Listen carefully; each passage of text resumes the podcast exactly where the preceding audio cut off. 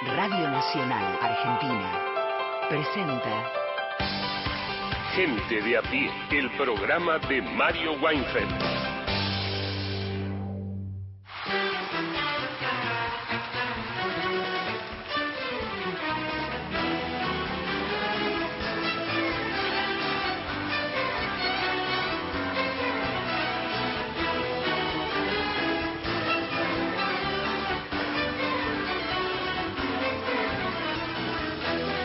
Bienvenidas, bienvenidos a Gente de a pie. Vamos a estar con ustedes, con el equipo de Mario Weinfeld, hasta las 5 de la tarde por AM870, por Radio Nacional Folclórica y más de 20 emisoras de todo el país que forman parte de la cadena de Nacional.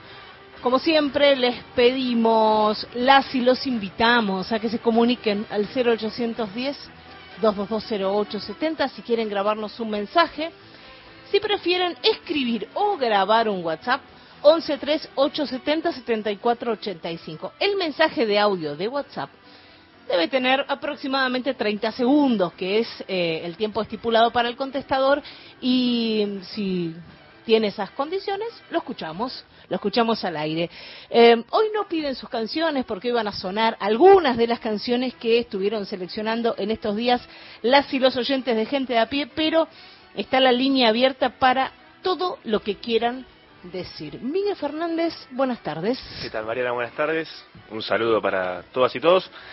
Venimos con cine hoy, es jueves. Vamos a hablar de sátiras, vamos a hablar de películas que hicieron críticas eh, sociopolíticas, que criticaron las instituciones, que criticaron el poder, con un poco de humor también.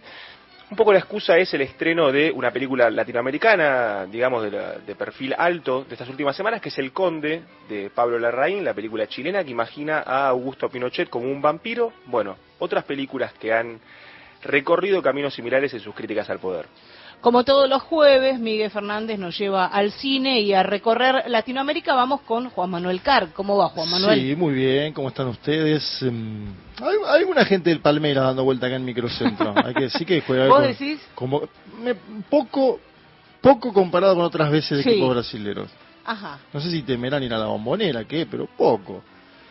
Ese semifinal Copa Libertadores, también es picante, ¿no? Hay que atreverse. ¿Usted mira la, fin, la semifinal o la final de la Libertadores? ¿Juegue el equipo que juegue? Hoy hay un morbo especial, ¿no? Ah.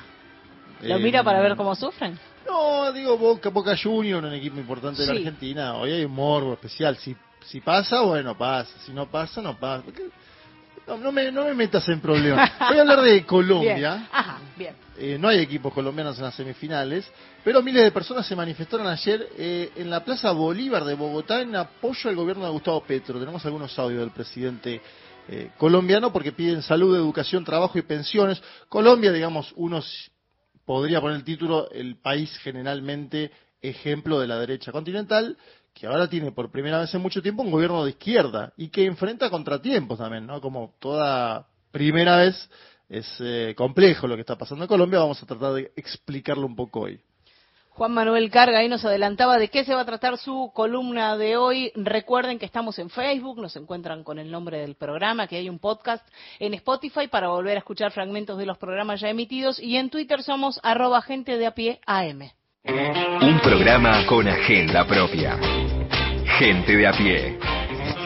El programa de Mario Weinfeld. Estamos en comunicación con Martín Granowski, es periodista y licenciado en historia, eh, amigo de Mario Weinfeld, aparecía eh, en muchas de las anécdotas de las que contaba Mario. ¿Cómo estás, Martín? Hola. ¿Qué tal? ¿Cómo estás? ¿Me ah, escuchas bien? Sí, ahora sí, ahora perfecto. Ah, perfecto. Eh, decía que aparecías vos en muchas de las anécdotas que contaba Mario de, de eh, la vida periodística, ¿no? Así es, tuvimos, tuvimos una vida periodística común larga. larga, cariñosa y de, y de mucho respeto. Todo junto. Nosotros estamos tratando de transitar estos días eh, hablando con, con amigos de Mario, con gente que piensa en el mismo sentido para cubrir este, este inmenso agujero, tratar ¿no? de, que, de que no sea tanto el, el agujero que queda con, con la ausencia de Mario, pero es eh, no solo es aquí, digo, es en el diario. Em, no sé cómo, cómo lo estás viviendo vos en estos días, Martín. Mira, yo en términos personales te voy a decir, yo no puedo ver una foto de Mario porque lloro, por ejemplo. Te lo, te lo digo derecho viejo. Sí.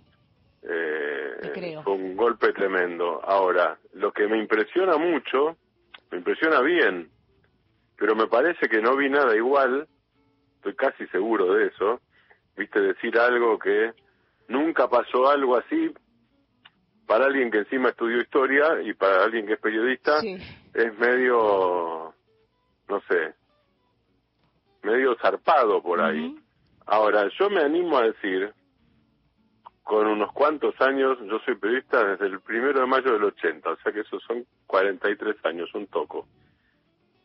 Yo no vi ningún caso de un periodista que se muriera siendo periodista y que despertara, o no que despertara porque se murió, digo, que la muerte fuera la ocasión para un reconocimiento de, como dice Martín Rodríguez, que el, otro día nos, no, no, nos escribimos entre tocallos, de Juntendal de Amor.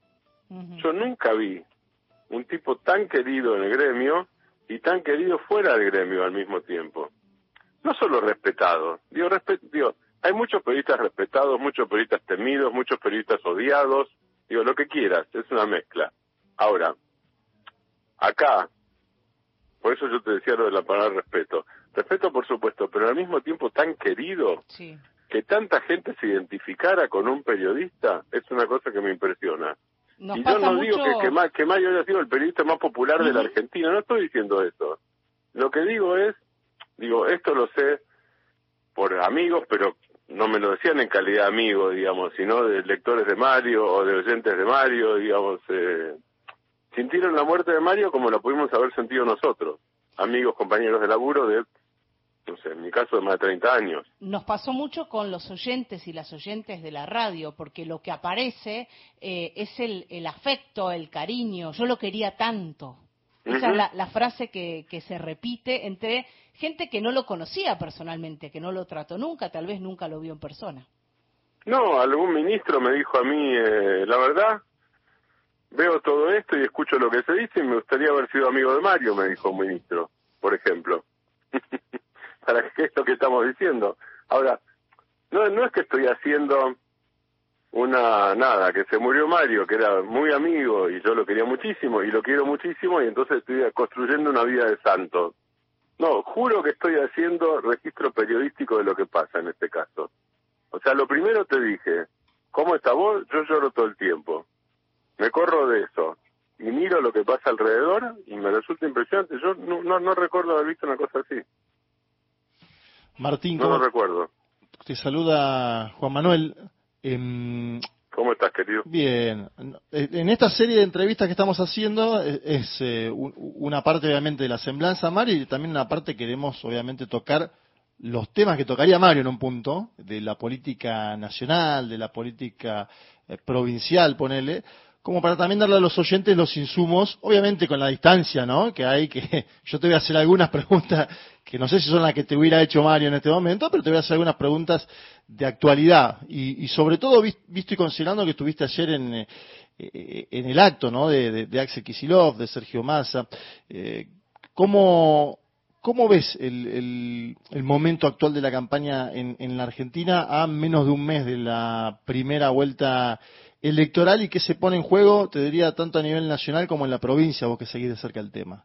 Para mí, Juan Manuel, lo que hubo ayer es eh, que a mí me asombró, bien, más allá de esto, me, asombró primero, la segunda que es mi opinión, digo, es así. Yo pensaba hasta ahora que en la campaña los votos de, vamos a poner, jóvenes de sectores populares, jóvenes de sectores humildes, digamos, los que cruzan estas dos cosas, que esos votos se daban por perdidos en la campaña de Unión por la Patria. Y entonces que el razonamiento era, bueno, estos pibes están enojados, no los vamos a poder desenojar, dediquémonos a otros sectores. Y para mí la conclusión que deja el acto de ayer, en los dos discursos además, en los dos discursos principales, digamos, en el empuje inicial de Mario Seco, que es el organizador junto con Sí. Ferraretti, que eso ya es eh, una decisión de jugar políticamente muy fuerte, ¿no es cierto?, de, los dos intendentes. Pero tanto en el discurso de Axel como en el discurso de Massa, lo que hay es, vamos a argumentar, y hay una frase que dice Axel, nosotros la usamos hoy para titular en el diario, hay una frase que dice Axel que dice, está bien escuchar, está bien explicar, pero hay que convencer. O también hay que convencer si querés, digo, no, no, no era opuesto. Digo, si no escuchás ni explicás no puedes convencer, eso es obvio. Pero es, hay que convencer, es decir, no dijo peleemos ese voto, pero es- hay que convencer, es pelear ese voto, obviamente, porque si no de qué votos estamos hablando, uno podría decir también que hay otra cantera, que es la cantera de los que no votaron. Y eso estaba más o menos claro. Ahora, la argumentación de ayer del acto, tanto de Axel como de Massa, es el, primero, tenemos responsabilidad sobre el cambio de voto, o hay una asunción de responsabilidad política, y Axel lo dice con esa palabra, es nuestra responsabilidad que los jubilados no voten a quien eh, le va a recortar eh, las jubilaciones.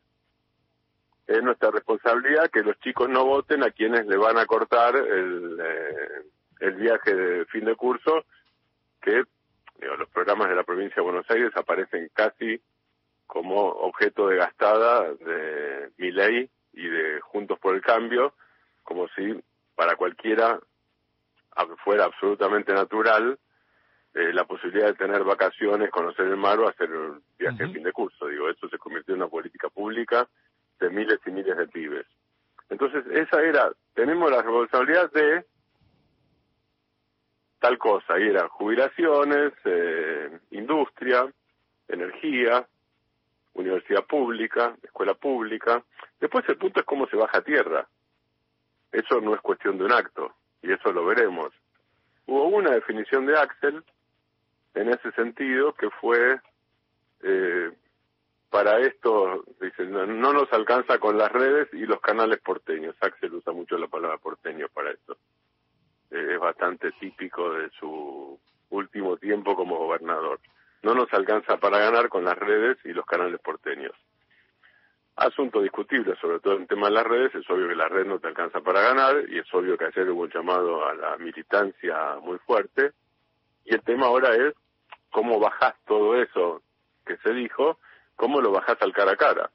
Como dice Gastón Garriga, que tiene una agrupación que se llama La, No Me Olvides y se dedica a la, a la comunicación popular, ¿cómo convences al, a tu cuñado enojado? Ujú. o a Vos lo- tu sobrino, a quien sea, pero acá estamos hablando ya no de cuidado, estamos hablando de, específicamente me parece que cómo recuperar una parte que hasta ahora parecía perdida, parecía Sí. como nada, la Unión por la Patria resignada a, bueno, estos chicos votan así, están enojados y no nos vamos a desenojar de aquí al 22 de octubre, de aquí al, al Barotach, lo daban por perdidos y nos dedicamos a otra cosa.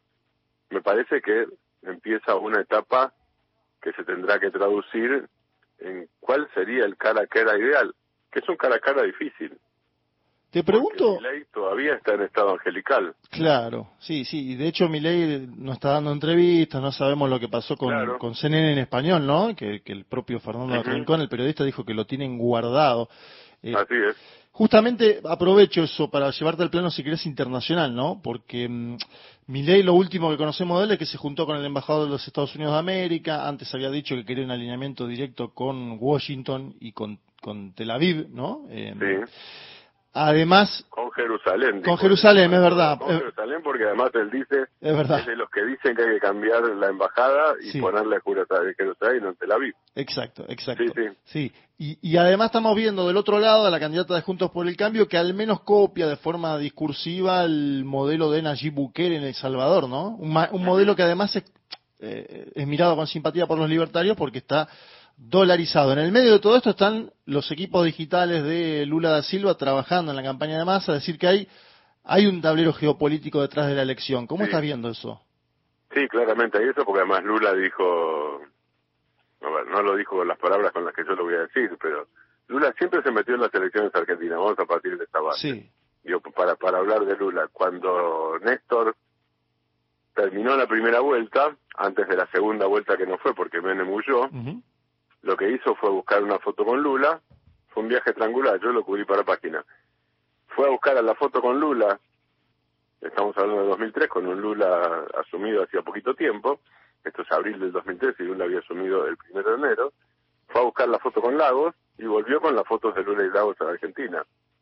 Y me acuerdo que Lula, que tenía en ese momento una fractura, ahora pobre está peor porque tiene que hacerse reemplazo de cadera, pero tenía en ese momento una fractura, dijo, yo me saco el yeso y voto con las dos manos contra Menem, le dijo a Néstor en la reunión en el, eh, en el plan alto, en la Casa Rosada de, de Brasil. O sea que ahí, digamos, sin que uno pueda pensar que Brasil ni ningún país va a ser decisivo en la elección argentina, porque no lo es, claramente hay una expectativa enorme, brasileña sobre todo, una expectativa enorme de qué sucede en la Argentina con las elecciones, porque hay una discusión a veces entre expertos que es si es simétrico el interés de Brasil por el Mercosur, tal como se dice que para la Argentina el Mercosur y Brasil son el primer anillo de alianzas de la Argentina.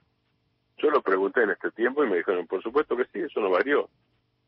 Que los países tengan magnitudes distintas, que tengan problemas distintos, que Brasil tenga una reserva de más de 300 mil millones de dólares de, de- reserva de su banco central, digo, es, es, es otro tema, digo, pero no es que Brasil es un país que resolvió sus problemas de pobreza, de marginación, de parate en la actividad económica con Bolsonaro, e incluso no es el país que resolvió eh, un estado de cosas que Bolsonaro dejó empeorados en términos de desarticulación social, de marginalización, de lumpenización, de, de- de ruptura de la cohesión social, que fue uno de los factores de, de Bolsonaro. Es decir, que aquí hay, por el lado de Brasil, por lo pronto, un interés geopolítico y político, diría, directo, de tener un socio amable, un socio amigo, un socio estratégico, un socio confiable desde hace mucho tiempo.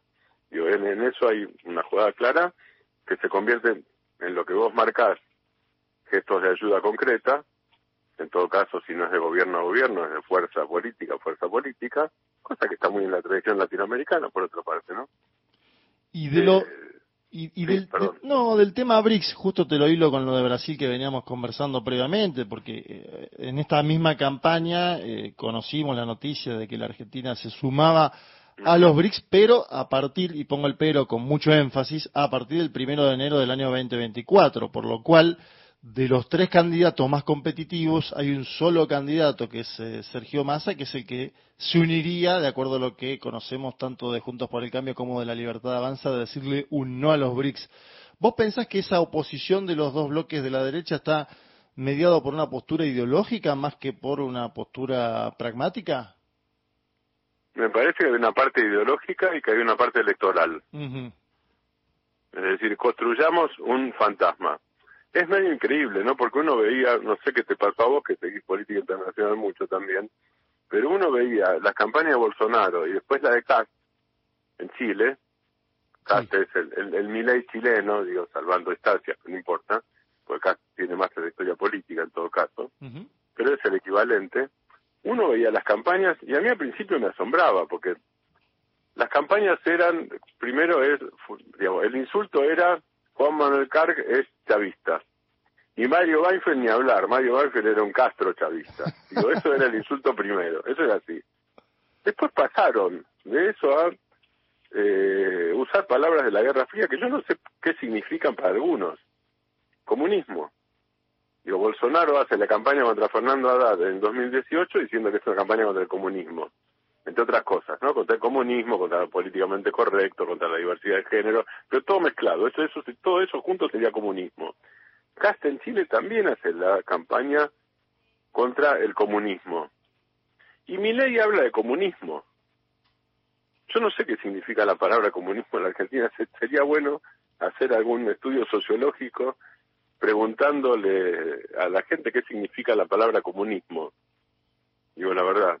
Comunismo es cuál? Es, es el nombre del partido que eh, rige los destinos en China. Ok, perfecto. En Vietnam, en Cuba, en muy pocos lugares más, como bien sabes.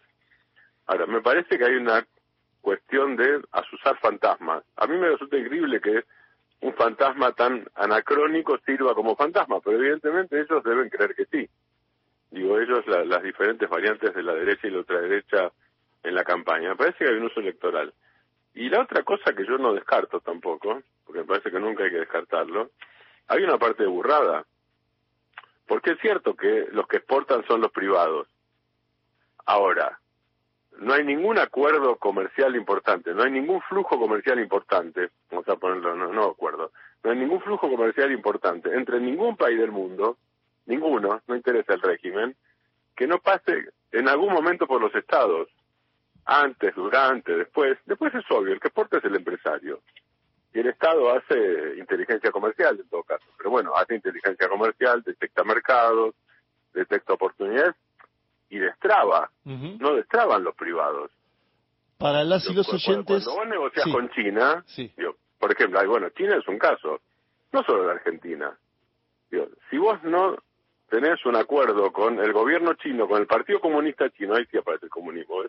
con el Partido Comunista Chino y con alguna de las provincias, olvídate de que alguien pueda exportar eh, zapatos o, carne, que es lo que se exporta, o maíz o soja. Olvídate de eso. Pero eso pasa con todos los países. en Estados Unidos también está el tema de los aranceles, del proteccionismo, digamos. El proteccionismo alguna relación con el Estado tiene, ¿no es cierto? Sí. ¿Quiénes son los que establecen las normas? Los Estados. Para es, medio o, tomarnos de boludos o hay burrada. Yo no descarto ninguna de las dos cosas. La intención es tomarnos de los boludos o algo de burrada. Puede ser un mix, Martín. Para las y los oyentes estamos hablando con Martín Granowski, periodista de Página 12, que conoció muchísimo a Mario Weinfeld. De hecho, eh, escribiste dos, dos notas esta misma semana sobre el, fallecimiento del propio Mario. Te hago la última de mi parte.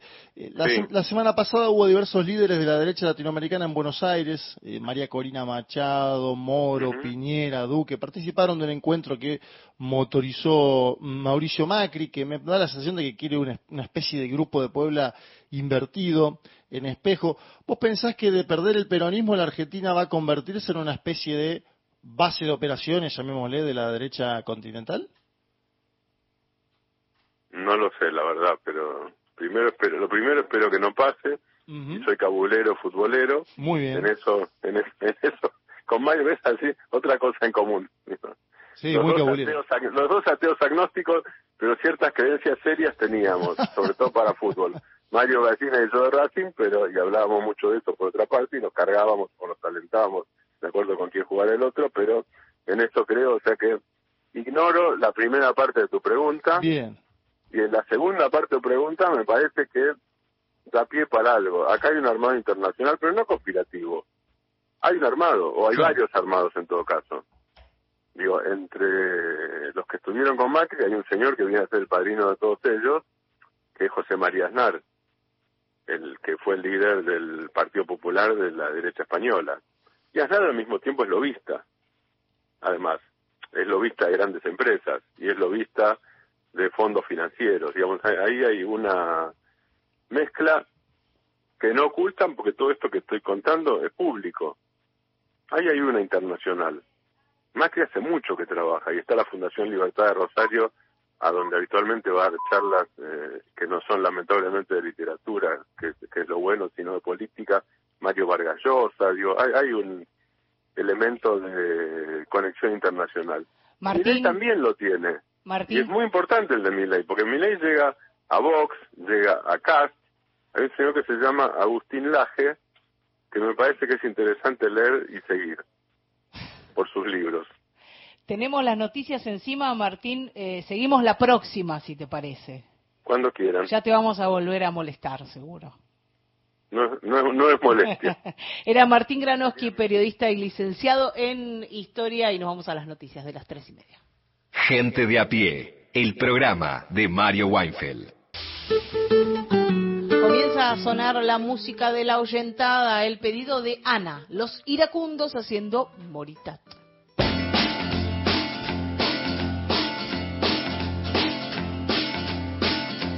Cierta noche, en un baile, unos ojos divisé que me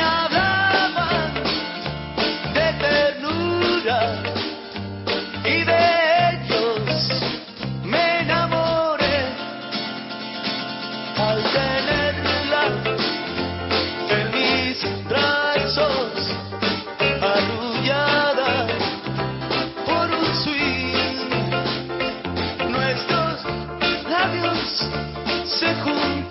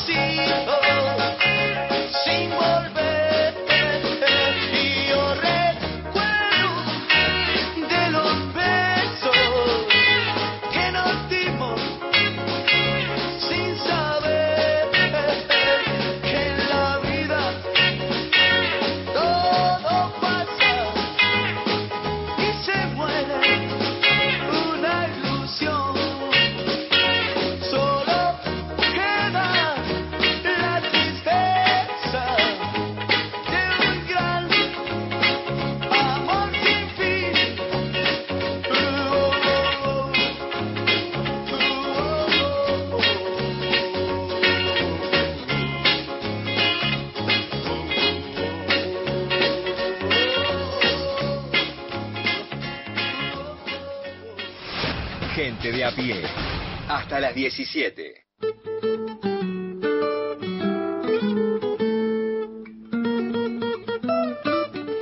Y ahora con Juan Manuel Carg nos vamos para Colombia.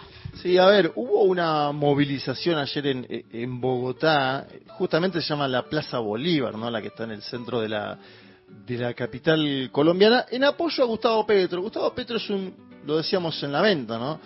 Es un presidente de izquierdas, progresista, en un país que en general supo ser eh, más conservador, de derechas, y quiere impulsar una serie de medidas, Marian, en torno a salud, educación, trabajo y pensiones, es decir, los pilares de cualquier proyecto, esto, de, que busca la justicia social, diríamos. Son todos trámites legislativos que se le dificultan a Petro porque tenía mayoría en el Parlamento y, hoy no la tiene por la fuga del gobierno de algunos partidos. ¿sí? Él hizo una coalición muy grande al inicio de su gobierno. Acuérdense que Petro llega confrontando con un outsider llamado Hernández de apellido. Es Hernández Llega a la segunda vuelta con buenas chances de ganar y finalmente pierde por una serie de equivocaciones. Hay algunos análisis en América Latina hoy sobre si Milei podría ser o no como Hernández. Bueno, son hipótesis, vaya uno a saber eso. Lo que es seguro es que Petro no es como Massa, Petro está a la izquierda, además, esto sin lugar a dudas, en términos de, bueno, la orientación política, ideológica. Eh, es de los dirigentes que además confían que hay que calentar la calle para impulsar las modificaciones y los cambios. Hay una serie de dirigentes que piensa que es en la calle donde empieza el debate público y que eso se traslada después a las instituciones. Bueno, Petro es de esa escuela, podríamos decir, un hombre que estuvo en la lucha armada en el M-19 hace muchísimo tiempo, pero que sigue en la misma vereda, digamos. Em, vamos a escuchar el primer audio del presidente de Colombia ayer, donde explicó el trazo general de esta movilización protagonizada por obreros, campesinos y pueblos originales. Gustavo Petro, a ver. Poder vivir en Colombia significa cambiar una serie de normas, de leyes, de maneras de entender las cosas, de la exclusión, de la desigualdad, de la injusticia. Querer defender la vida significa construir justicia en Colombia. Por eso esta movilización tiene un fin, defender las reformas democráticas que se han presentado al debate nacional a las fuerzas políticas y a la sociedad colombiana.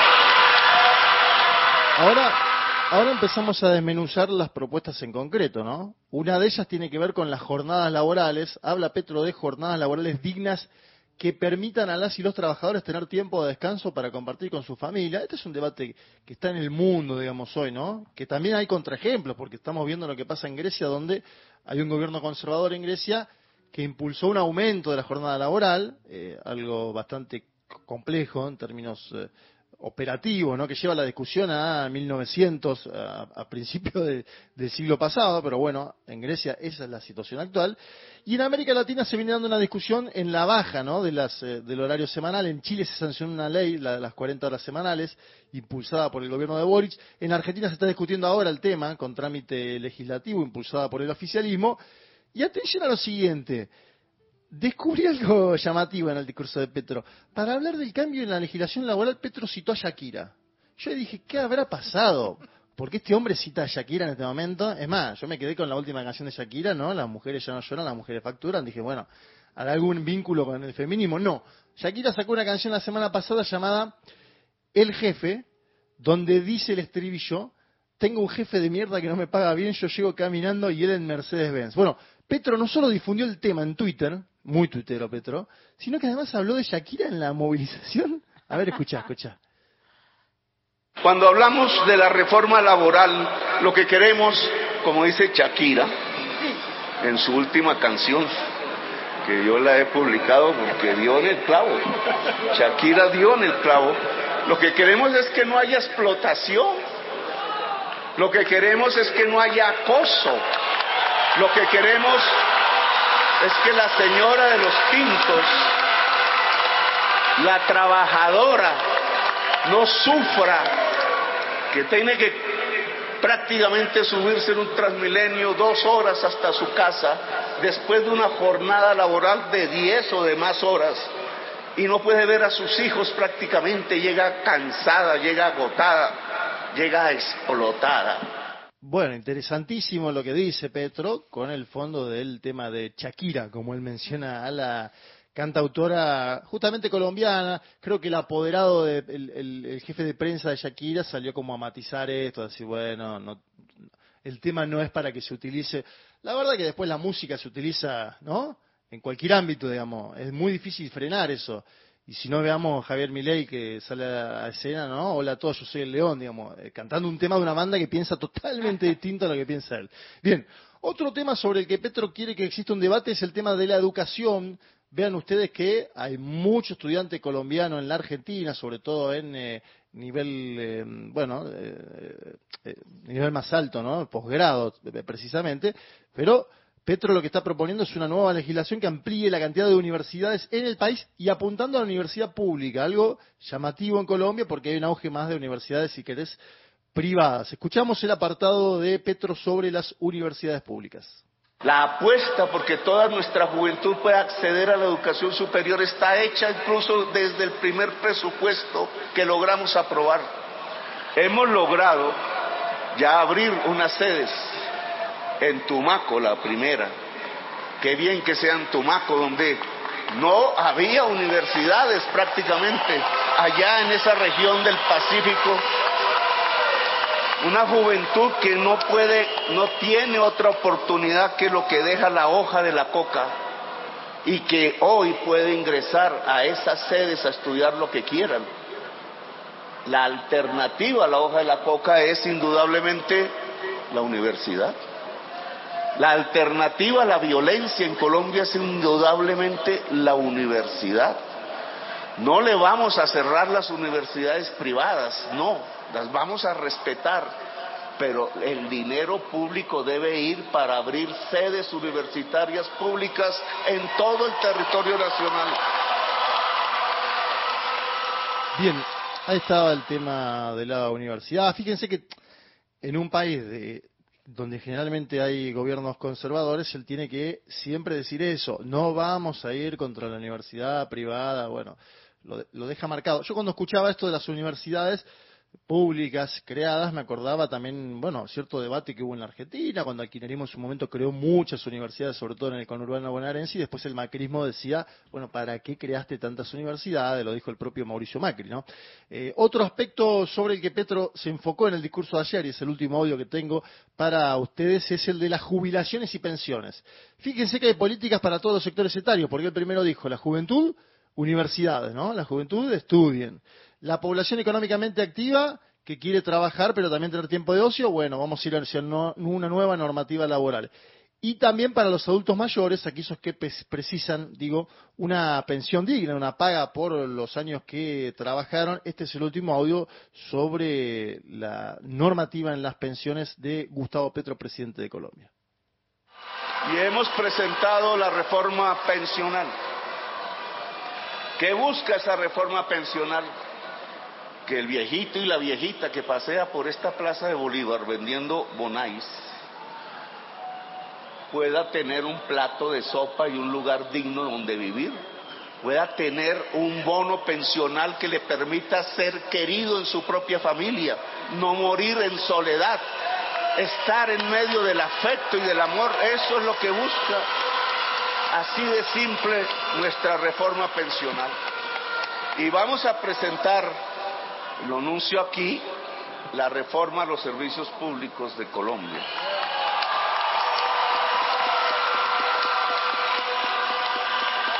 Las leyes que hoy vigentes, que crearon los servicios públicos tal cual los obtenemos hoy, pusieron un lugar privilegiado al empresario, pero al usuario lo dejaron en la calle. Los usuarios no tienen derechos ante el servicio público que es para el usuario.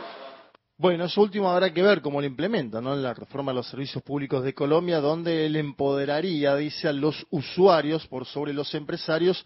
Mencionaba Bonais, que es una marca de helados y helitos creada en el año 1989 en eh, Colombia, que después llegó a México en el año 2004, pero él decía, ¿no? A esa señora que vende Bonais acá en la plaza pueda tener un bono digno de jubilación. Yo siempre digo que los temas son más o menos los mismos, ¿no? a lo largo que pasa, pasa el tiempo, las décadas. Los temas son salud, educación, trabajo y pensiones. Es el esquema, ¿no? Como una especie de línea de cuatro en el fondo que para un equipo. y, y me da la sensación de que hay una discusión bien distinta en cada uno de los países, atravesada por si hay un auge o no de las extremas derechas que impugnan en general todas estas eh, conquistas o momentos ¿no? de significación de lo público. Digo, él dice más salud pública, él dice más educación pública, él dice trabajo sí, pero con garantías y con derechos, y él dice pensiones públicas, ¿no? Algo que, bueno, no digo que la Argentina esté yendo a, a, contramano y que sea algo contracíclico. Obviamente cada país tiene sus tiempos, sus procesos, dependen muchos factores. Pero Colombia hoy, un país que en general eligió gobiernos conservadores, hace un año que tiene un presidente de izquierdas que le cuesta llevar adelante este esquema porque las fuerzas conservadoras en el Parlamento se lo impiden, se lo taponan, pero que tiene cuatro ejes, salud, educación, trabajo y pensiones. La, la política a veces es más sencilla de lo que pensamos y Gustavo Petro que es un político tradicional, entre comillas, pero en el buen sentido, ¿no? Ahora que está todo, toda la moda de soy outsider, soy outsider, sigue política hace dos días. Este es un hombre que hace política toda su vida. Y aún así sigue pensando que la forma de lograr los cambios es con la gente en la calle, con los derechos de los ciudadanos. Bueno, me da la sensación de que hay un discurso para intentar mover nuevamente el avispero de su propia base electoral de cara a mantener un gobierno que proyecte estos cambios, ¿no? Y que en algún momento los pueda concretar también, que es lo que quiere hacer cualquier gobierno. Llegás, intentás modificar, haces alguna cuestión, el Parlamento te tapona algo, bueno, me parece que la sensación es que Gustavo Petro buscará seguir apoyándose en la gente movilizada, en su base social electoral para transformar Colombia, ni más ni menos que es algo bastante complejo, Mariano. Ahí pasábamos por Colombia y su actualidad con Juan Manuel Carga. Gente de a pie. Hasta las 17. Temporada primavera. Nacional. Todos los climas. La radio pública. Hitos, hechos, mujeres, diversidades. En 1990, la Asamblea del Movimiento Feminista Latinoamericano declaró el 28 de septiembre como el Día de Acción Global por la despenalización y legalización del aborto, basándose en que el aborto inseguro y clandestino es una de las primeras causas de muerte en las mujeres. En esa asamblea fue que se trató por primera vez el uso de misoprostol y también se articularon las redes nacionales e internacionales por la lucha por el aborto legal y seguro en Latinoamérica y el Caribe. En diciembre del 2020, en la Argentina, promulgamos la ley 27.610, la ley IBE de interrupción voluntaria del embarazo. Y aunque despenalizar no es lo mismo que legalizar, países como Colombia y México lograron su despenalización pero hay muchos países de Latinoamérica y el Caribe que todavía no tienen esa posibilidad. 28 de septiembre, Día de Acción Global por el Acceso al Aborto Legal y Seguro. Hacer visible lo invisible. Declarado de interés por el Ministerio de las Mujeres, Géneros y Diversidad. RTA, Radio y Televisión Argentina. Si vas a tirar plásticos, cartones, vidrios, metales o papeles, llévalos siempre limpios y secos al contenedor verde o punto verde más cercano, o entregáselos en mano a un recuperador urbano. Para saber más, entra a buenosaires.gov.ar barra reciclables. Buenos Aires Ciudad. WhatsApp de oyentes 11 3 870 7485. WhatsApp Nacional. Marcas en tu corazón. Marcas en la cancha. Marcas en el camino. Marcas de cosas que se compran. Marcas de cosas que no se pueden comprar. Marcas en la vida de una argentina que quiere trabajar y ser feliz. Radio Nacional te acompaña mientras vos también dejas tu marca. Radio Nacional. Radio Nacional. Marca País. En las tardes de la radio pública, Gente de a pie. El programa de Mario Weinfeld.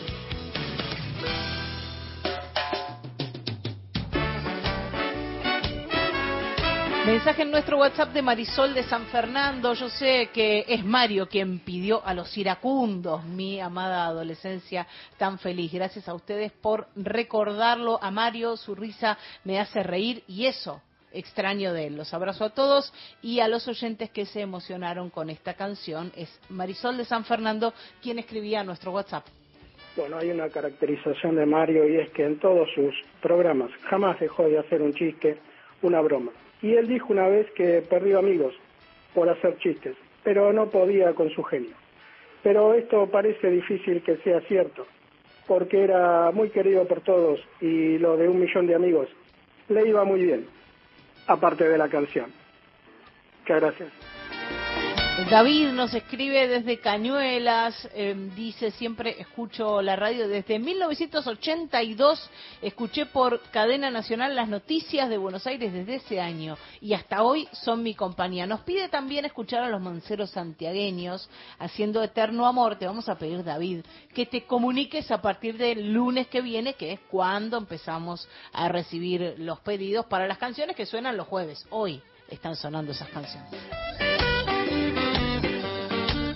Aldo de Avellaneda sobre mm, lo que conversaba Martín Granoski sobre el comunismo, dice, los fantasmas son anacrónicos, son muertos que vuelven independientemente de lo que yo piense del comunismo. Soy marxista y comunista, pero eso es otra cosa, nos dice Aldo desde Avellaneda. Se hizo cargo.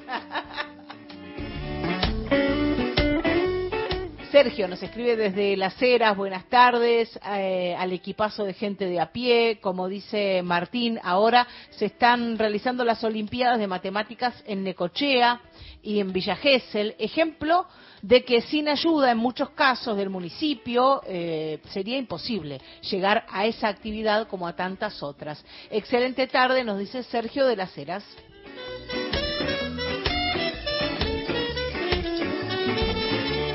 Gustavo del Bolsón también nos escribe, hace una semana cuando me enteré de la muerte de Mario, mis ojos se llenaron de lágrimas, como cuando, cuando me enteré de la muerte de Néstor. Les mando un fuerte abrazo, nos dice Gustavo desde el Bolsón. Celina nos escribe desde Don Torcuato y sobre lo que están hablando dice, esto lo saqué del monumental libro de Rapoport sobre historia económica. En 1905 la UIA presentó ante el Congreso Nacional un memorándum pidiendo que se formaran comisiones de industriales y obreros para estudiar proyectos sobre accidentes de trabajo, ocupación de mujeres y niños, seguridad e higiene y reglamentación de asociaciones obreras. Argumentaban que la industria local no podía afrontar los costos adicionales que imponía la legislación propuesta y que su sanción la colocaría en inferioridad de condiciones frente a la producción extranjera. En 1905 el diputado socialista Alfredo Palacios impulsa y logra que se sancione la ley de descanso dominical, limitando eh, a, limitado a la capital federal. La UIA no se oponía al día de descanso, pero cuestionó que tuviera que pagar los jornales por ese día. Nos dice Celina de Don Torcuato citando eh, este libro de Rapaport sobre historia económica, bueno, relacionado con mucho de lo que estábamos sí, hablando, claro. ¿no? Sí, sí, claro. Y sobre todo con este, esta idea de que si hay un debate en el mundo sobre si trabajar menos o trabajar más. Pocos países están impulsando trabajar más. Uno de ellos es Grecia, que está yendo ¿no? a, a contramano. Y, y, bueno, esperemos que América Latina vaya en el sentido contrario, como está yendo Chile y como van otros países también. Música de las y los oyentes que sigue sonando en esta tarde, si llega a ser tucumana de Pérez y Leguizamón por el dúo salteño, al pedido de Patricia de Caballito.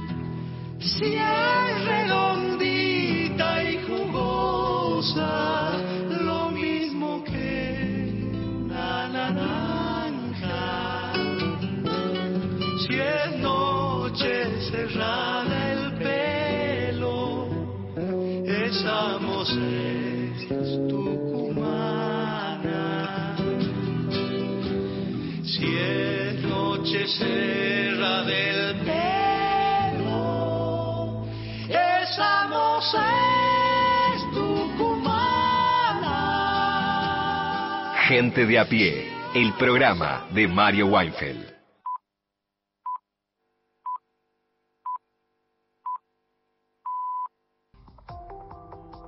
Seguís con la radio pública. Nacional. A toda hora. Continuamos con Gente de a pie. El programa de Mario Weinfeld. Por Nacional.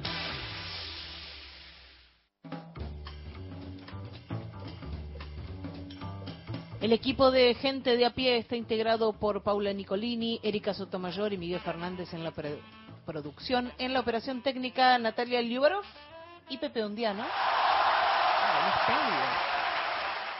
La cancha de Boca, hoy ¿no? para el Sí, partido de. Boca, ¿no? Ah, dice que es la marea verde. Es Además, la marea verde, muy Es bien. aliade. O de Palmeira también la marea También verde, ¿no? puede ser, claro, exactamente. En el control central de Radio Nacional, Hernán Abella, las y los columnistas son Lorena Álvarez, Victoria de Más y Mariana Enríquez, Miguel Fernández, Hernán Fredes, Juan Manuel Carg, Paula Nicolini, Martín Rodríguez, Beto Solas, Erika Sotomayor, Gustavo Vergara y Gerardo Villar. En la locución, Mariana Fosa.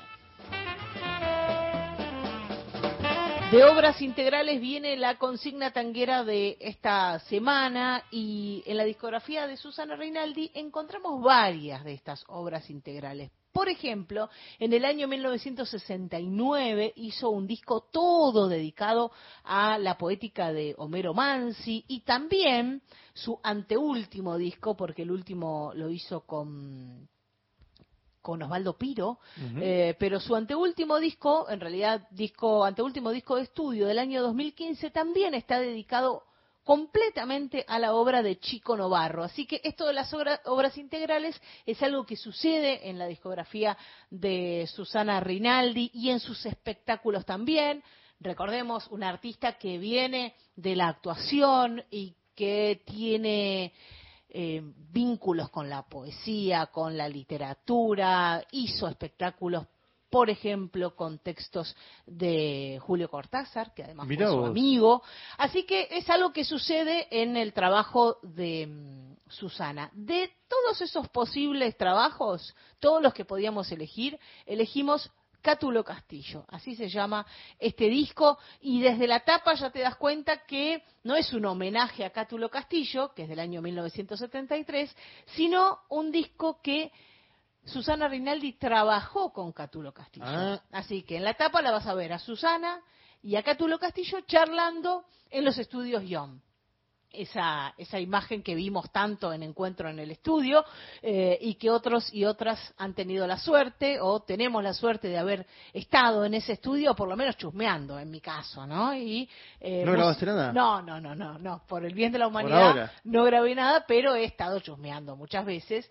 Eh, un estudio mítico de, de la música popular argentina, grabado en el año 73 este disco, en el 75 falleció Cátulo Castillo, así que es parte de eh, los últimos trabajos de los que participó, y aquí aparecen clásicos como María, como El Aguacero, como El Último Café, Tinta Roja, o La Última Curda, o Café de los Angelitos, Caserón de Texas, y después aparecen algunas cosas más raras, como por ejemplo lo que vamos a escuchar ahora, que se llama El Montón un tango bastante discepoliano, que era un estreno allí en el año 73, cuando sale en este disco de Susana Reinaldi dedicado a la obra de Cátulo Castillo, con música de Osvaldo Avena.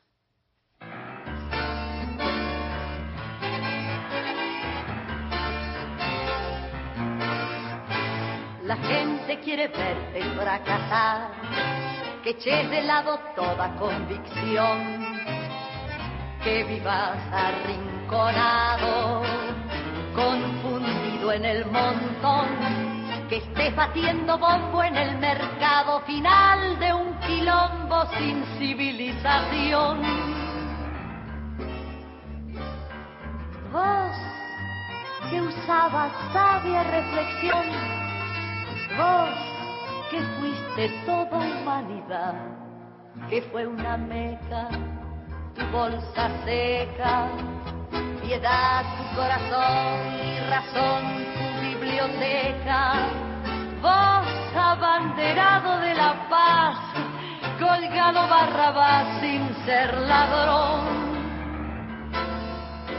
Fulero el entrevero en que te ves, tu dura profesión sin fin de mes, tu vejez de atribulado, que ha olvidado qué es lo que es. Por eso te pones la camiseta de la manganeta, soez del montón.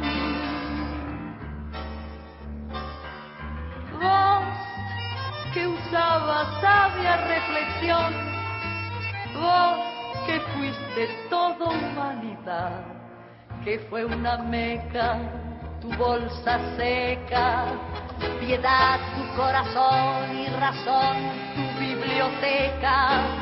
Ya tu meta se quedó detrás, que hoy te hagan la puñeta los demás.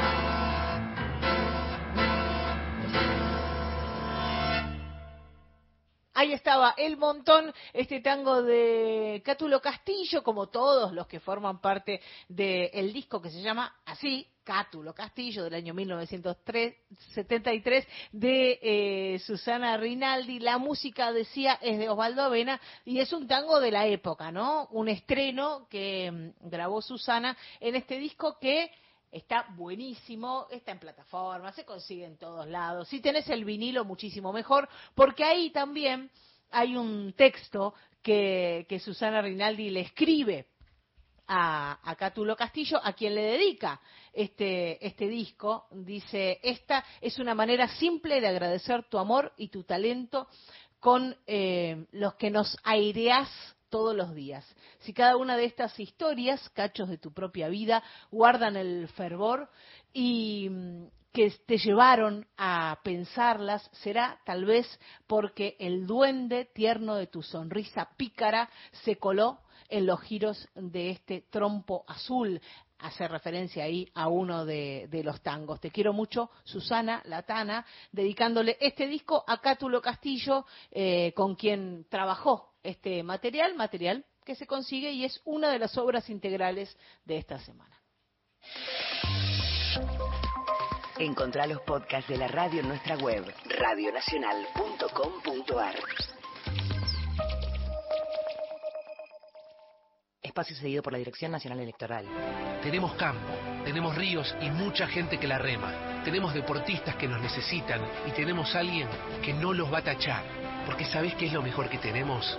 Argentinas y argentinos que ahora pueden decir, tenemos con quién, tenemos con qué. Masa. Unión por la Patria. Sergio Massa, Agustín Rossi, candidatos a presidente y vicepresidente. Lista 134. Espacio cedido por la Dirección Nacional Electoral. Hoy tenemos la oportunidad de poner un punto y aparte, de empezar a reconstruir una Argentina distinta, libre, próspera, sin inflación, pujante y segura. La libertad avanza. Javier Milei, presidente. Victoria Villarruel, vice. Lista 135. ¿Buscas un lugar donde estacionar en el microcentro? Déjanos tu auto. Lo recibiremos bajo las más estrictas normas de seguridad sanitarias. Cuidarte y cuidarnos es la prioridad. Estacioná en el garage más seguro del microcentro, Avenida Corrientes 677, a metros de la calle Florida, sobre el lado izquierdo de la avenida. Espacio cedido por la Dirección Nacional Electoral. Enfrentemos el ajuste del gobierno, la derecha y el FMI. Si nos unimos, tenemos la fuerza para cambiar la historia. Ni cómplices ni sometidos. Vamos con la izquierda en todo el país, en las calles y en el Congreso. Miriam Bregman, presidenta. Nicolás del Caño, vice. Frente de izquierda, lista 136. Espacio cedido por la Dirección Nacional Electoral. Y les aviso a los delincuentes que con nosotros se acabó la fiesta y el que las hace, las paga. No será la gente la que tendrá que protegerse sola y estar armada. Argentina tiene que ser un país ordenado. Es ahora y es para siempre. Patricia Bullrich, Luis Petri, candidatos a presidente y vicepresidente de la Nación. Juntos por el cambio, lista 132. Septiembre. Todo el año nacional. La radio pública.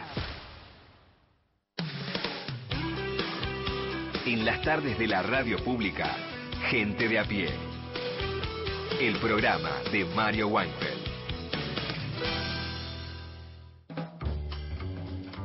Y seguimos recuperando la voz de Mario en sus editoriales el 22 de agosto de este año, hace poquito, no más.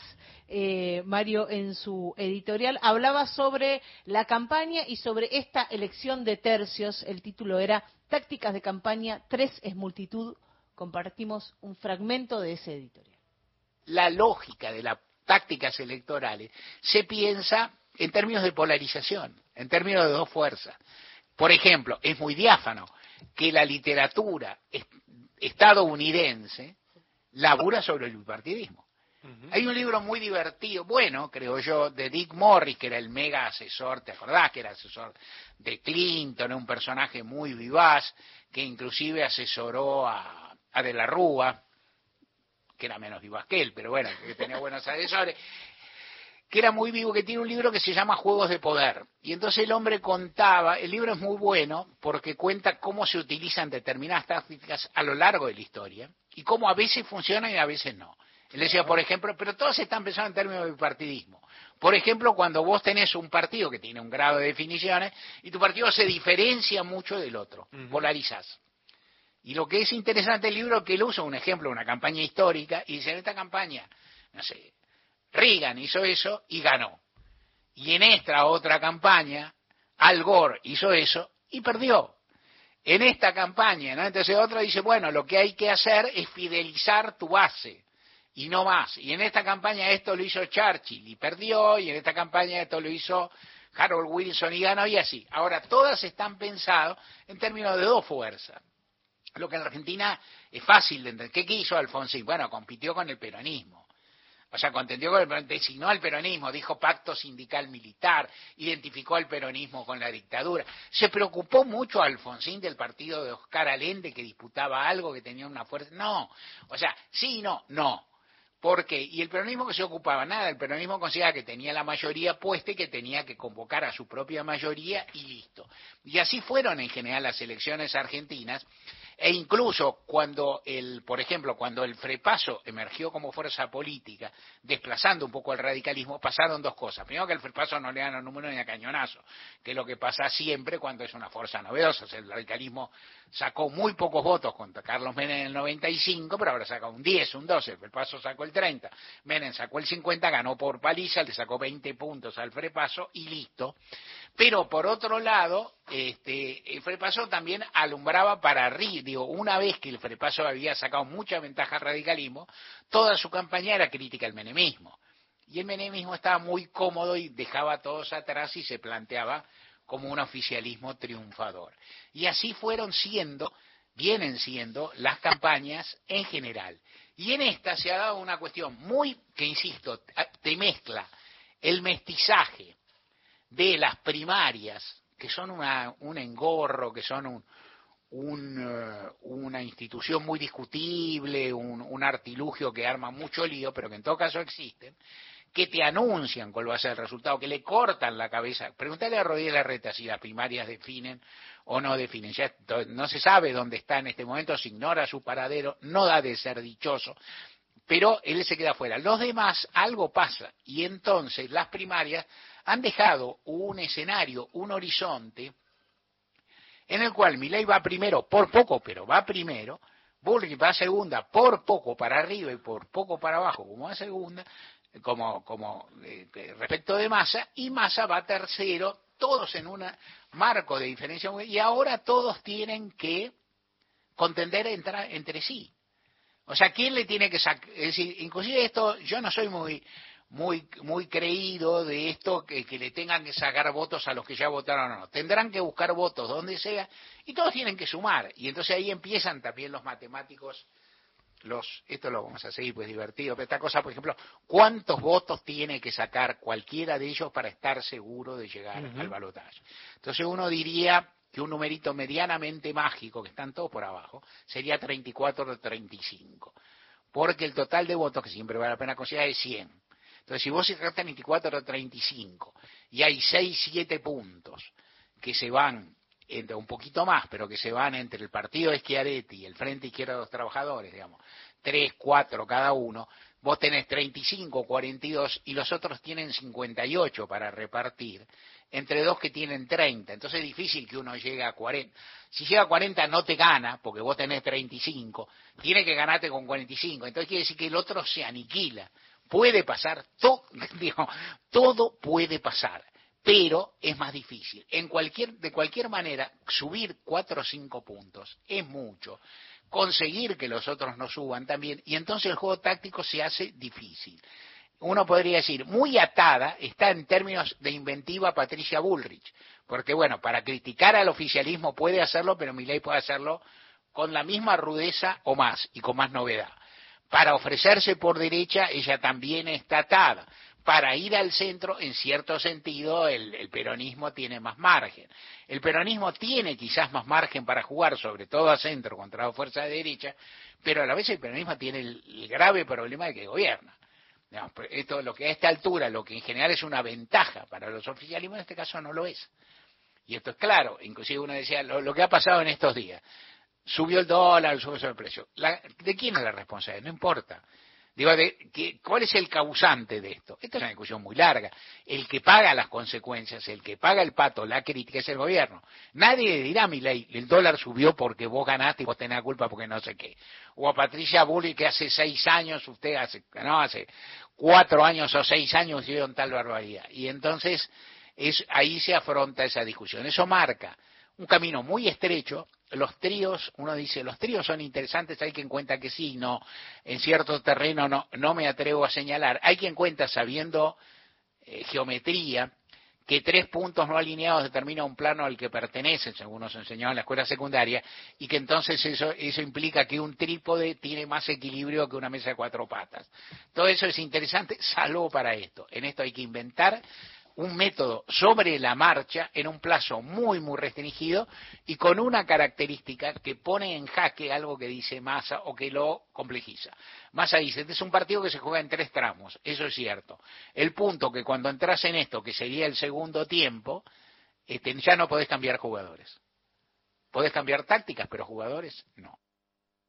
Ahí estaba la voz de Mario en uno de sus comentarios editoriales de, de todos los comienzos de programa, tácticas de campaña, 13 en multitud, del 22 de agosto. Habían pasado las PASO ahí, ¿no? El 13 de agosto con esa sorpresa que trajeron las PASO, con la elección de tercios que ya había adelantado Cristina Fernández y este, este cambio que marcaba Mario en cuanto a analista político de la polarización. O sea, se acabó la polarización, el bipartidismo, por Sí, ahora, al menos parece. como la conocíamos. Mira, Sí. yo de eso tengo siempre el ejemplo de España, ¿no? Que. España, eh, hace 10 años empezamos a decir algunos, terminó el bipartidismo en España. Y hoy cuando uno mira las elecciones españolas en general, lo que aparece es el PSOE por un lado, el PP por el otro, como conduciendo eh, otros eh, dos bloques, diríamos, uno donde el PP está con Vox y el PSOE está con lo que era Podemos, ¿no? Es decir, sí cambió, se reconfiguró la política española, pero siguen siendo los partidos más importantes.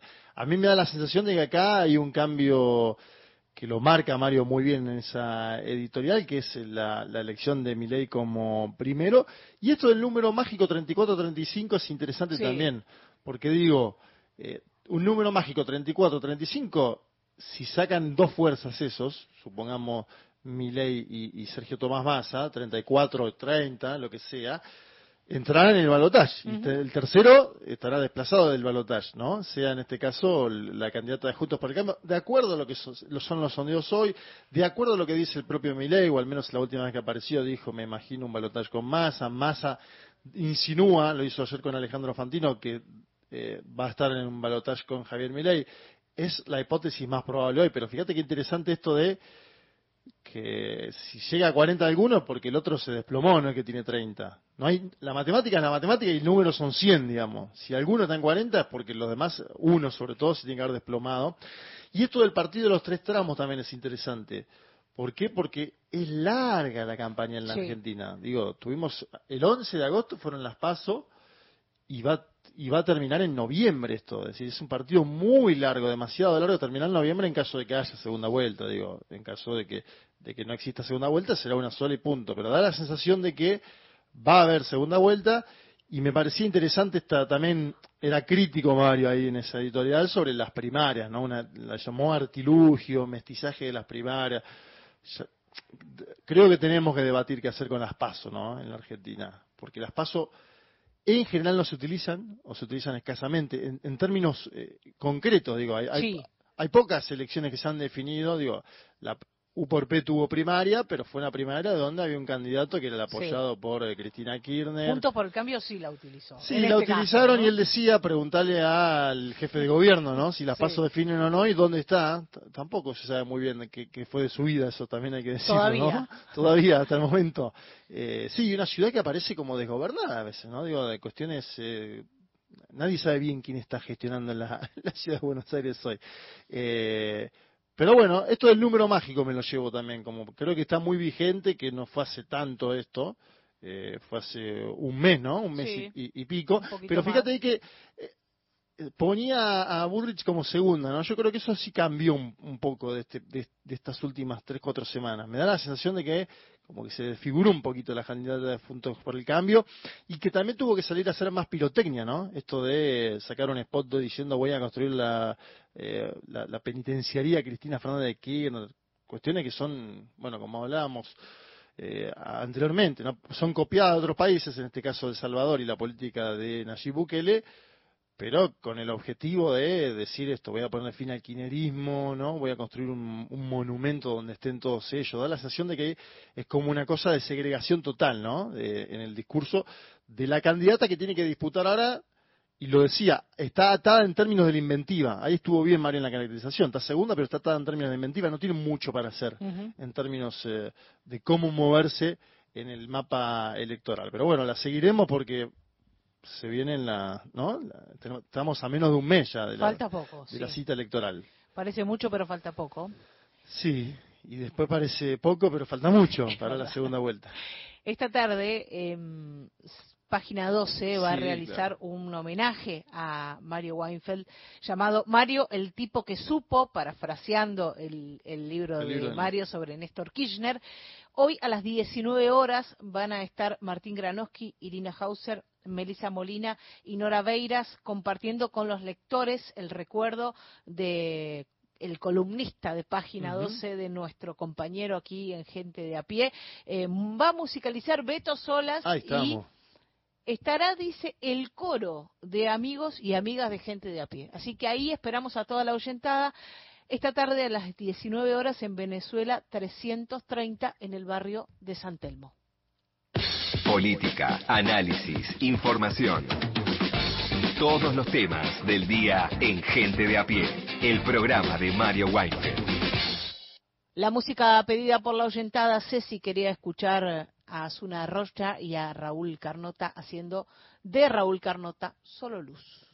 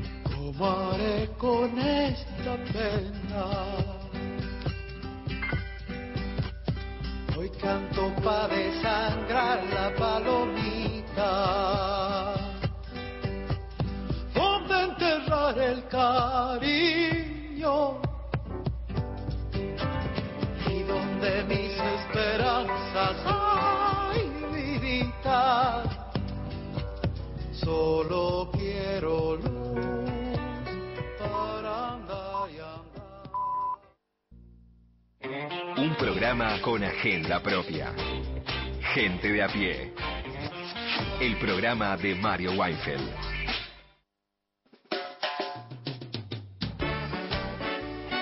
Esa selección Mariana querida, ¿no?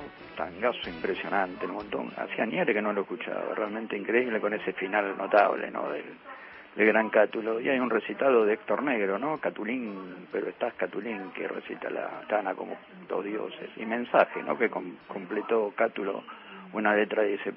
Disco alucinante, amiga. Bueno, gracias por esta música buenísima, como siempre. Mensaje en nuestro WhatsApp de Ana de Lomas, qué tristeza irreparable la pérdida de Mario. Em, siempre lo seguí desde que tuvo programa propio de radio por el dial, éter, aire, donde fuera. Admiración es poco. Gracias por seguir. Fuerza a todos y todas. Me faltará su palabra, aunque el verdadero cementerio es la memoria, dijo Rodolfo Walsh. Mensaje de Ana de Lomas. Hola, buenas tardes. Yo soy Eduardo de San Telmo. Y me parece que hay bipartidismo o más o tri, no sé, eh, no es lo importante, porque siempre, hasta que un día se resuelva, va a ser proyecto nacional versus proyecto colonial. Entonces, esas son las opciones si haya 20 partidos, como sabía ver acá también. Bueno, un abrazo, Eduardo de San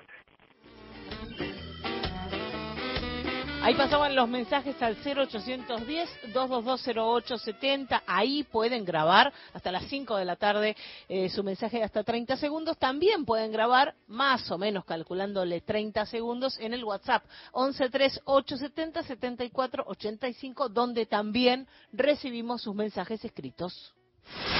Gente de a pie. Hasta las 17. Vamos ahora con Miguel y, estas sátiras. Exactamente, Mariana, sí. Eh, decimos que íbamos a hablar de, de películas, de sátiras que, que han usado, ¿no? Que se han, usado estos vehículos como para lidiar con aspectos, con distintos matices de la realidad sociopolítica, con eh, distintos temas complejos vinculados al poder, vinculados a las instituciones, ¿no? Haciéndolo desde un prisma diferente, no tanto desde lo que es el registro documental o algo más bien histórico, sino también con humor, con mucha exageración a veces al punto del ridículo, siempre cargado, lo que define una sátira tiene que ver con eh, la crítica social, ¿no? Y decíamos que la excusa iba a ser El Conde, que es la película que salió en estos días eh, a través de Netflix, la nueva película del director chileno Pablo Larraín, que es uno de los directores más prestigiosos que tiene que tiene Chile y es el, el, hombre que podía llegar a ser esta película. Decimos el conde, el conde es muestra a Augusto Pinochet como un vampiro de 250 años. Eh, y que bueno, digo que es el, es el director que puede llegar a hacer este tipo de película porque es un, es un director bastante prestigioso.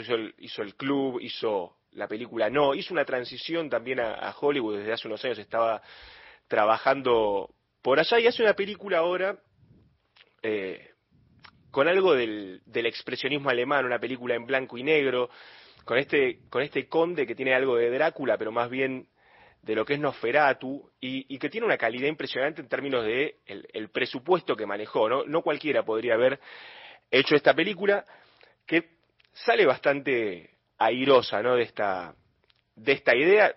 Realmente es un vampiro vampiro, ¿no? Que es el, el, Pinochet de esta película, un personaje que se lo ve a lo largo de la película consumiendo sangre, comiendo corazones, se la jugó, pero la apuesta le sale le sale bastante bien. Vamos a escuchar un, fragmento del tráiler, tenemos un, un pequeño audio que va a ponernos un poco en el clima de la película.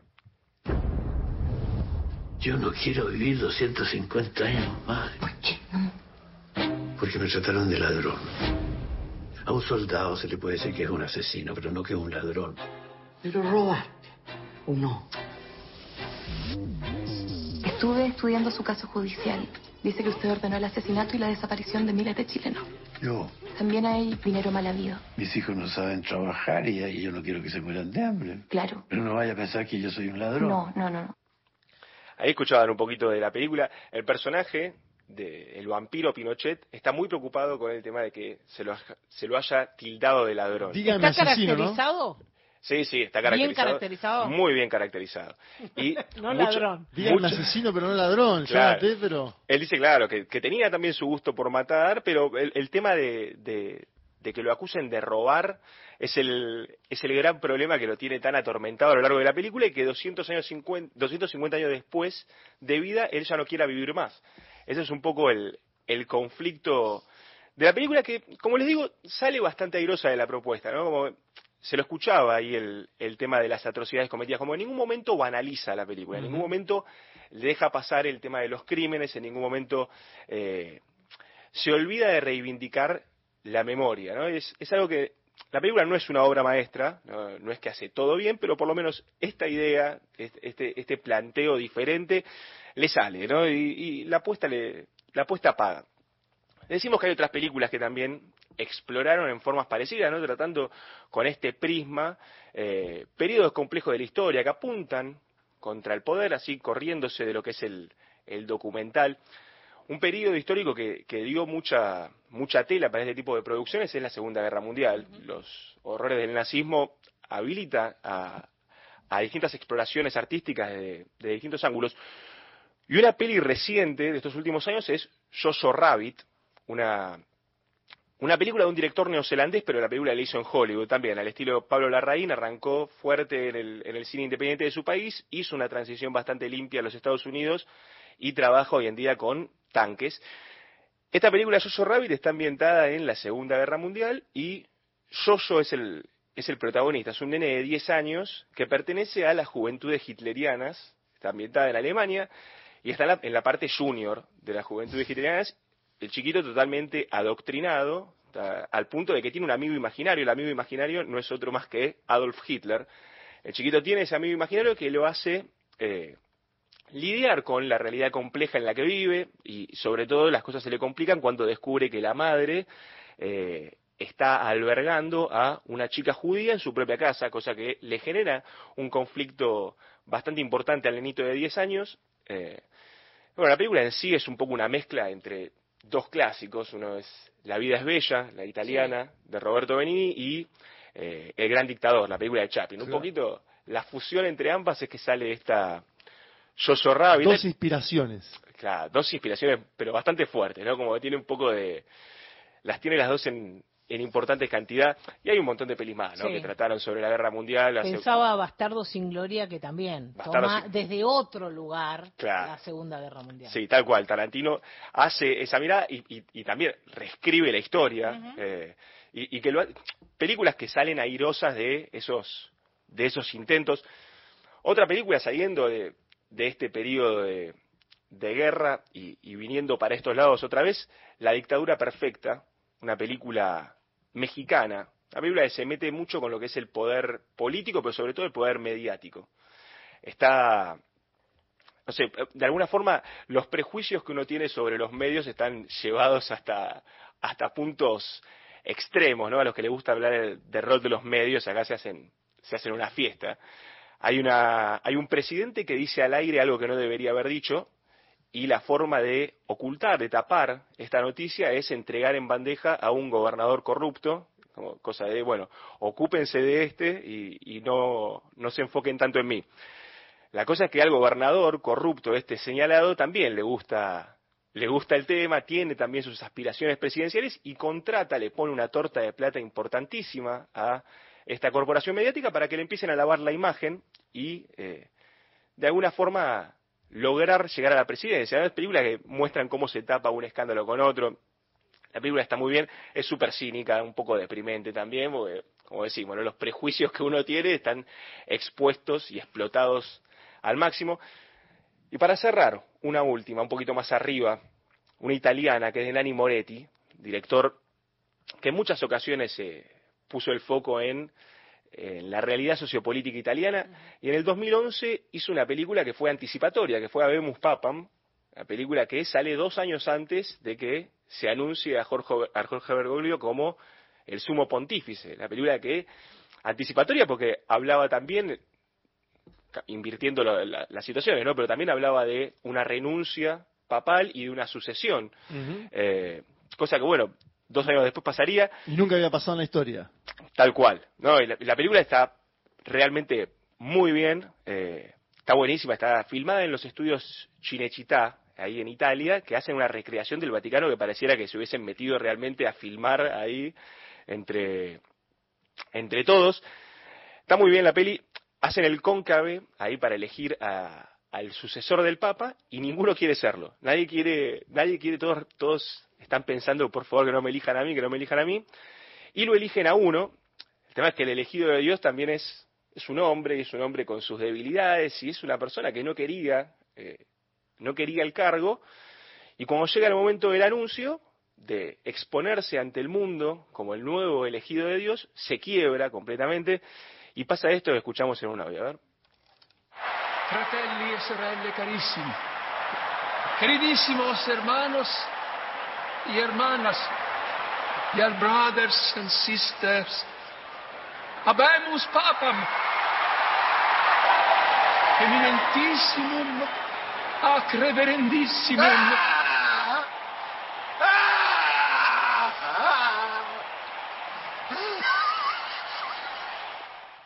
Ahí lo estaban anunciando, habemos papam, y el hombre pobrecito no aguanta más, la desesperación se quiebra, empieza a llorar desconsolado.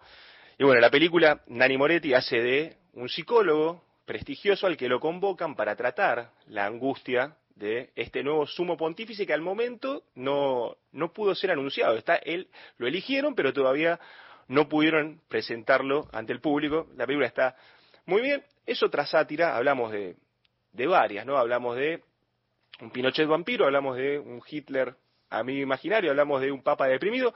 Hay distintas formas de, a través de la sátira, de encarar distintas realidades. Y bueno, decíamos, El Conde, la película esta de Pablo Larraín, que, que de alguna forma está inspirada en Argentina 1985, que no es una sátira. Argentina 1985 es la, película, la gran película argentina del año pasado, que compitió por el Oscar, que estuvo ahí cerquita de conseguirlo. Eh, lo que muestra es eh, el juicio a las juntas, porque es realmente lo que pasó. El Conde, la película de Pablo Larraín, que muestra a Pinochet como un vampiro de 250 años viviendo en la impunidad, y bueno, es otra forma también de mostrar la complejidad que viven eh, los chilenos en ese, en ese territorio. La película se estrena hoy eh, en el Gomont, así que los que no tengan Ah, se Netflix puede ir a ver. la pueden ir a ver Ah, en pantalla grande. Es todo en blanco y negro. todo en blanco y negro, pero se ve realmente eh, increíblemente bien. Está es uno de esos blancos y negros exquisitos. ¿no? ¿Y está ambientada en el futuro? No, está ambientada en una realidad, en un presente paralelo, Ajá. en una zona peninsular donde Pinochet está recluido y que su familia, una familia bastante ambiciosa y, y deseosa de, de quedarse con algo de esa riqueza, ¿no? que le llegue la herencia en forma anticipada, bueno, van a visitarlo y ahí un poco se desarrolla toda la película. Me acordé también del baño del Papa, de Uruguaya, de principios de los 2000, eh, 2005, 2007, por ahí, que también toma desde el lado humorístico una visita al Papa y un tipo que piensa un negocio posible. Claro. Sí, no, hay un montonazo de, de, de propuestas y de, y de películas para encontrar dentro del, del terreno de la sátira, muchas ambientadas en el terreno de la política. Alguna vez hablamos, a Mario le gustaba mucho hablar de, sátiras políticas y, y también mediáticas, ¿no? Siempre, siempre está la, la Segunda Guerra Mundial, es otra, otra fuente inagotable de, de temas. En estos días hablábamos, va, se hablaba mucho de Roger Waters, por ejemplo, y, y lo que es el show The Wall, un, un show que, que, que ahora genera controversia eh, con esas imágenes de, de Roger Waters vestido con uniformes nazi, eh, pero como una forma de hacer una crítica. eh, hoy se lo ve, bueno, se lo está cuestionando un poco más que antes, ¿no? Después de, años después. Tenemos a Peter Capusotto con Mickey Vainilla, tenemos un montón de, de, de propuestas satíricas para, bueno, para lidiar con algunos Y aspectos a veces la sátira se convierte en algo más parecido ¿no? a, lo, a lo verídico, porque Mickey Vainilla era humorístico en su momento. Ahora, hay, ahora hay varios Mickey Vainilla que están ahí en la palestra. Claro, bueno, servía para, para lidiar con, con alguna realidad exagerada. Hoy por hoy, bueno, no sé si sirve tanto como para lidiar con el presente, ¿no? Para lidiar con lo que está pasando. Ahí pasaba Miguel Fernández por gente de a pie. Gente de a pie, el programa de Mario Weinfeld. Hubo muchos pedidos de Sandro, de canciones de Sandro en esta semana en honor a Mario. El pedido de Norma de Morón, y con este cumplimos con todos los pedidos, era de Sandro. Y Anderle, te propongo.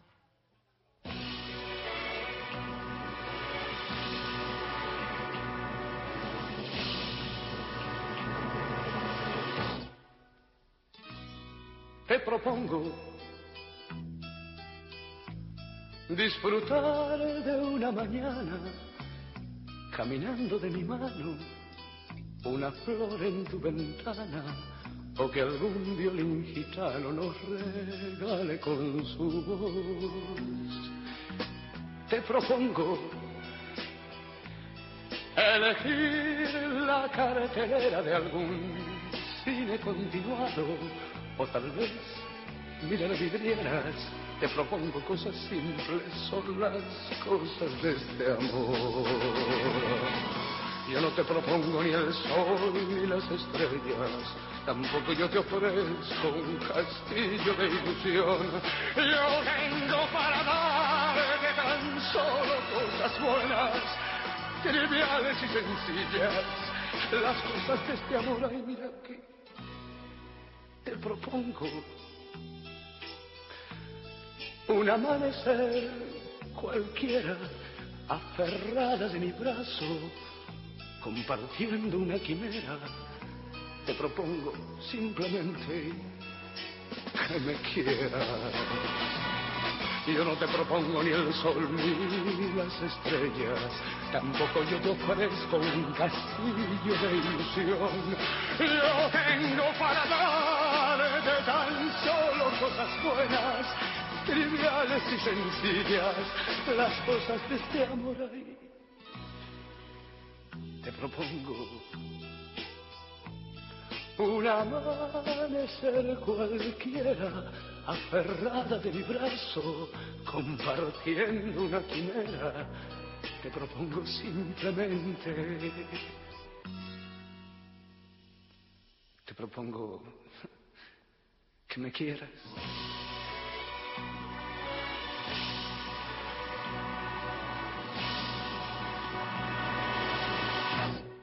Un programa con agenda propia. Gente de a pie. El programa de Mario Weinfeld.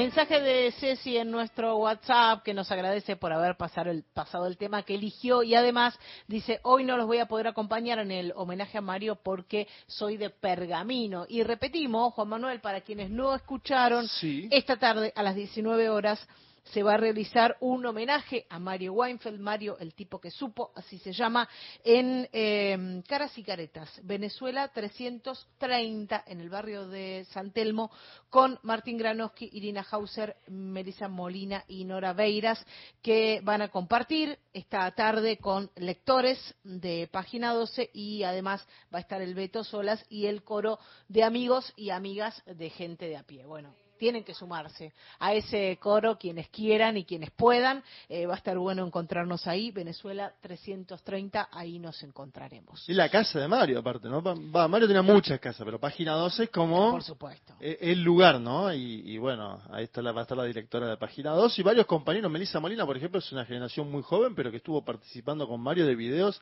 este mismo año, ¿no? De coyuntura política. Me parece que hay un cruce generacional interesante.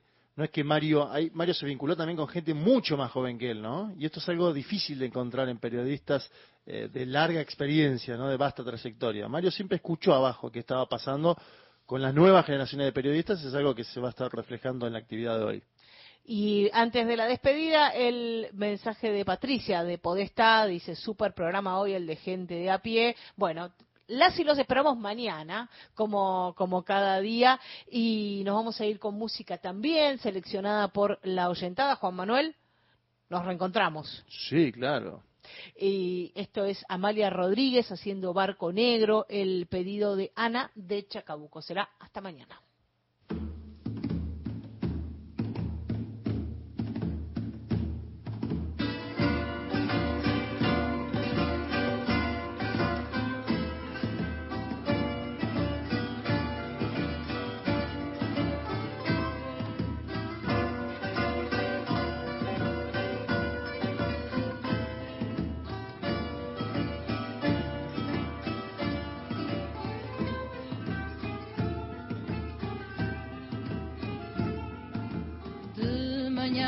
באמת מי ישר.